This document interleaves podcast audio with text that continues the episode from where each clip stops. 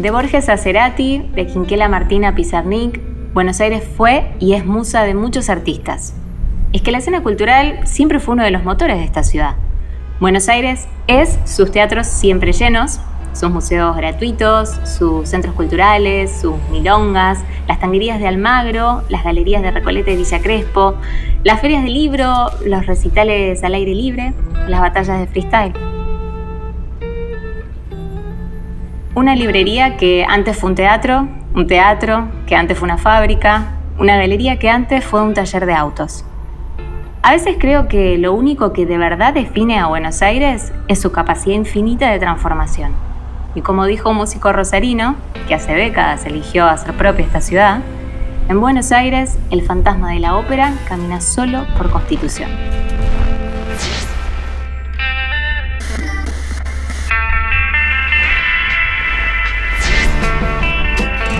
¿Hay algo más lindo que viajar? Para mí, recorrer Buenos Aires no es solo mi trabajo, también es mi pasión. Hace unos años decidí cambiar mi vida y hoy me dedico a redescubrir la ciudad como si fuera una turista que la visita por primera vez. Los viajes son los lugares que conocemos, pero también son las personas con las que nos cruzamos. Y tanto en las grandes ciudades como en las rutas más desiertas, donde hay una historia, hay un IPF. Ya sea como turista o como local, recorrer una ciudad como Buenos Aires y los rincones más interesantes que tiene su provincia también requieren de un plan. El viaje empieza con los consejos de lugares para comer, dormir o sacar una foto. Y por eso, cuando escuchamos una audioguía de IPF, ya estamos viajando. Mi nombre es Cintia Martínez Wagner. Hoy voy a recorrer la cultura de Buenos Aires.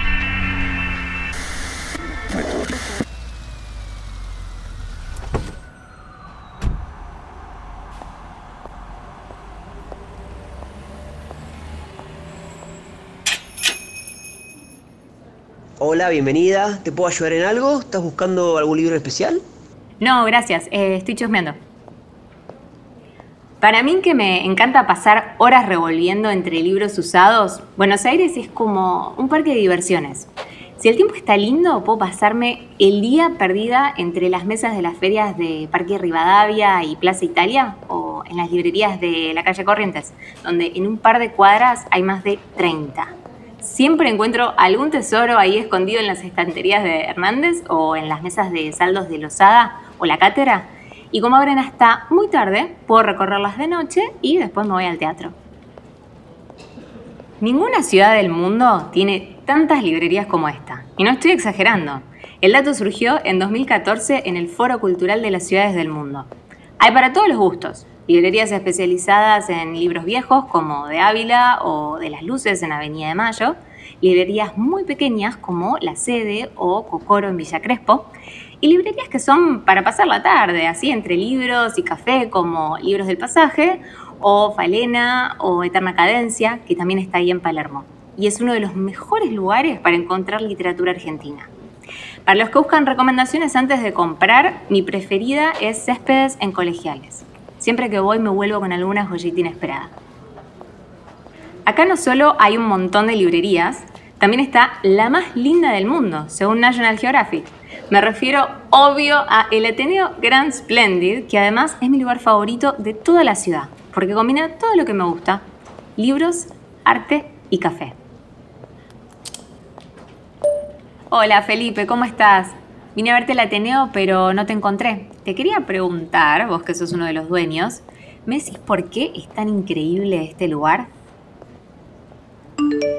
El Ateneo Grand Splendid es una librería muy especial, totalmente distintas a las que hay en el resto de la ciudad de Buenos Aires, porque está hecha adentro de un teatro.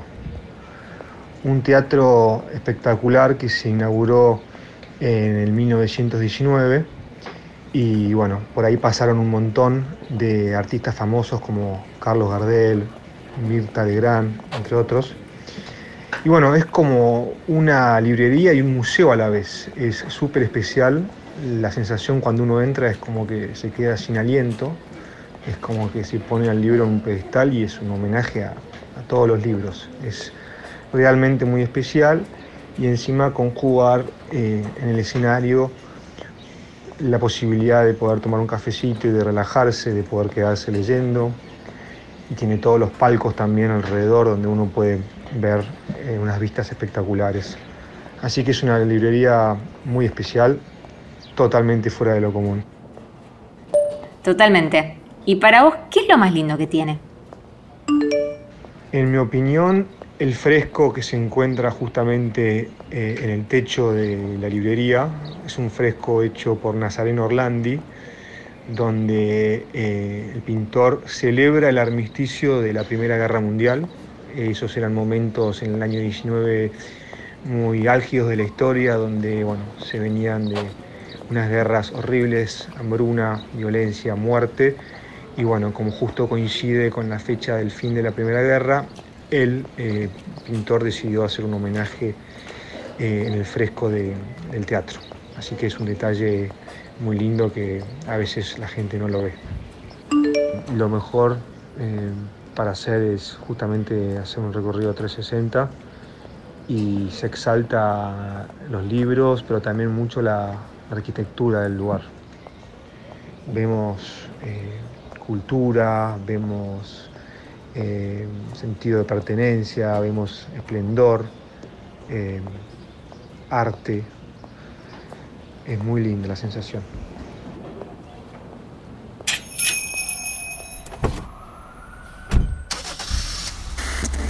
En Buenos Aires 25 grados la temperatura, la sensación...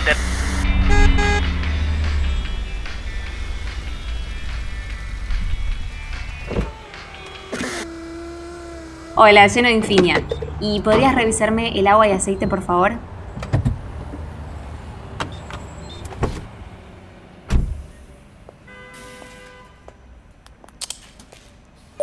Hola Julián, ¿cómo va? Paré en una IPF a cargar nafta y tomar un café en la full. Ahora en un ratito ando por allá.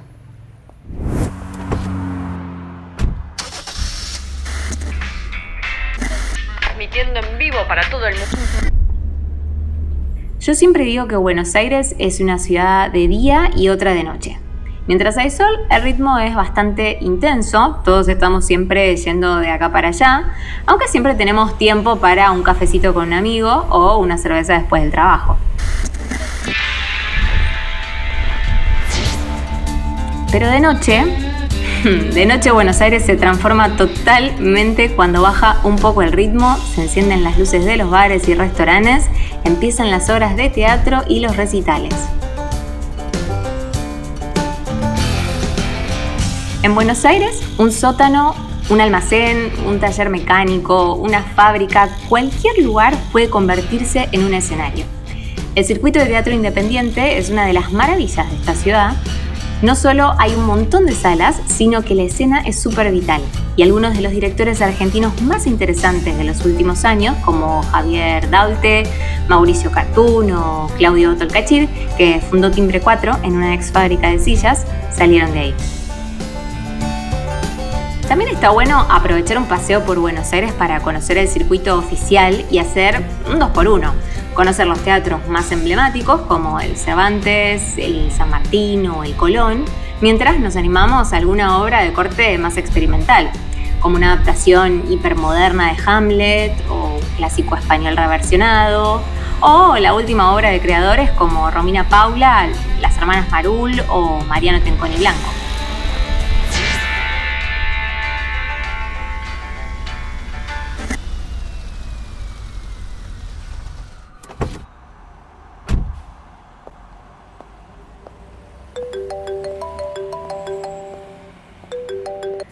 Hola. Sí, ya saqué las entradas. Es la semana que viene. Hablamos más tarde que ahora me encuentro con Julián Cartuna a tomar un café. Beso. Muchas veces me preguntan cuál es el mejor lugar para ver música en vivo. Mi lugar preferido, sin dudas, es el Centro Cultural Conex, sobre todo las noches de calor, cuando lo único que quiero es estar ahí bailando bajo las estrellas. Y después, la noche puede terminar en algún restaurante peruano del Abasto o en una parrillita por Almagro. Para descubrir bandas nuevas, siempre recomiendo chequear las carteleras de Niceto y La Confitería, en Palermo y Colegiales. Pero para los que prefieren escuchar sentados con una copa de vino, uno de los lugares más lindos, sin dudas, es la trastienda, en San Telmo. Casi siempre hay doble función y a mí me gusta ir a la primera. Así después puedo cenar por el barrio o irme hasta el Boulevard Caseros, en Barracas, donde hace un par de años viene creciendo un nuevo polito gastronómico muy interesante.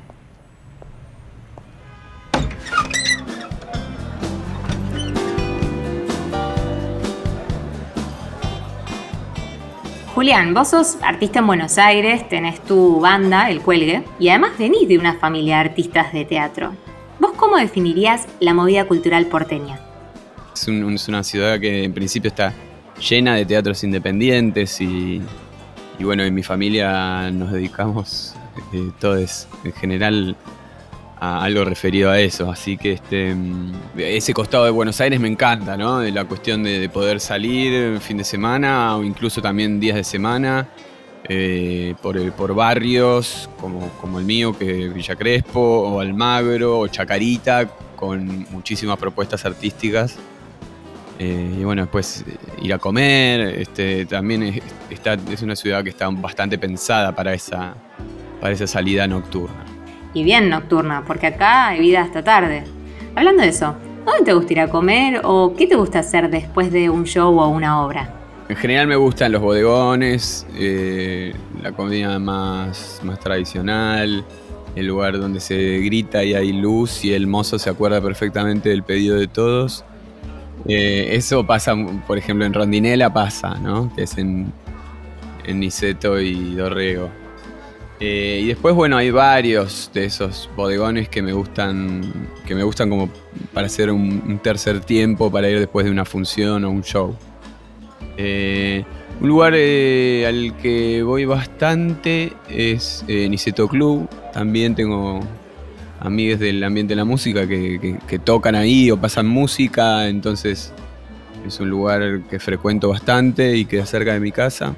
¿Y vos por qué crees que Buenos Aires es una ciudad tan creativa, de tantos artistas? La verdad no sé, supongo que tiene que ver con, con la identidad del, porteño. Este, me parece que es, un poco eso, ¿no? Es como nostálgico y es histriónico y, y bueno, venimos de diferentes barcos. Este, de, donde en general, este, sí, ¿no? Como Italia, España, lugares de, mucha música, mucha tradición artística. Eh, y me parece que tiene que ver con eso, ¿no? Una, fusión ahí donde, donde se ve muy evidente en Calle Corrientes, el, centro. Eh, y bueno, y también esta, estas nuevas propuestas que se empezaron a venir más como para los barrios que eran más tranquilos en su momento, pero bueno, es como, como que Palermo se fue agarrando de, todos los barrios limítrofes y también fue generando una cultura, eh, una movida cultural eh, particular y encantadora que, tiene que ver además con la con la idiosincrasia de, cada uno de los barrios, ¿no? No es lo mismo este el teatro, eh, un teatro chico en, en no sé, en Chacarita que este, algo que puede estar pasando en Once, ¿no? con por ahí teatros más tradicionales o, o los teatros grandes de calle Corrientes.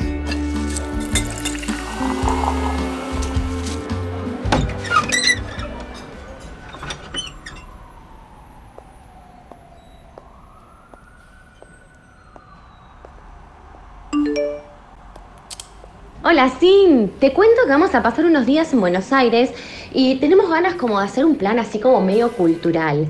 ¿Qué nos puedes recomendar? ¿Qué nos sugerís? Hola, amiga. Si van a estar dos o tres días, sí o sí tienen que conocer el CCK, el centro cultural que funciona en el ex edificio de Correos, y el Recoleta, sobre Plaza Francia. Chequen sus redes, siempre hay actividades lindas también para los más chicos. Genial. ¿Y los museos qué onda? Porque me dijeron que no me pierda el de arte decorativo en Palermo. Sí, les va a encantar. Mi top 3 de preferidos son el de Bellas Artes para ver un Van Gogh, un Monet o un Bernie en vivo y en directo. El moderno, que también está en San Telmo y siempre tiene alguna muestra interesante. y El Malva, sobre Fierro Alcorta, para ver algunas obras maestras de Latinoamérica. Y si no, otro plan divino para hacer dos por uno de arte y turismo es alquilar una bici y encarar para el sur. Primero pasan por Puerto Madero y hacen un stop en la colección Fortabat y después encaran para La Boca. Terminan en Fundación Proa y de paso hacen un paseo por Caminito. Chan, chan.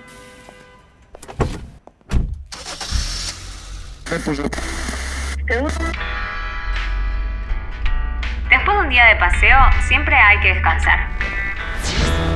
Las últimas horas del día son para repasar lo que vimos y planear lo que vendrá. Es cierto que Buenos Aires nunca duerme, pero también es cierto que mañana va a seguir estando ahí. Lista para que la recorramos otra vez. Mi nombre es Cintia Martínez Wagner. Nos vemos en el próximo destino, en la próxima IPF.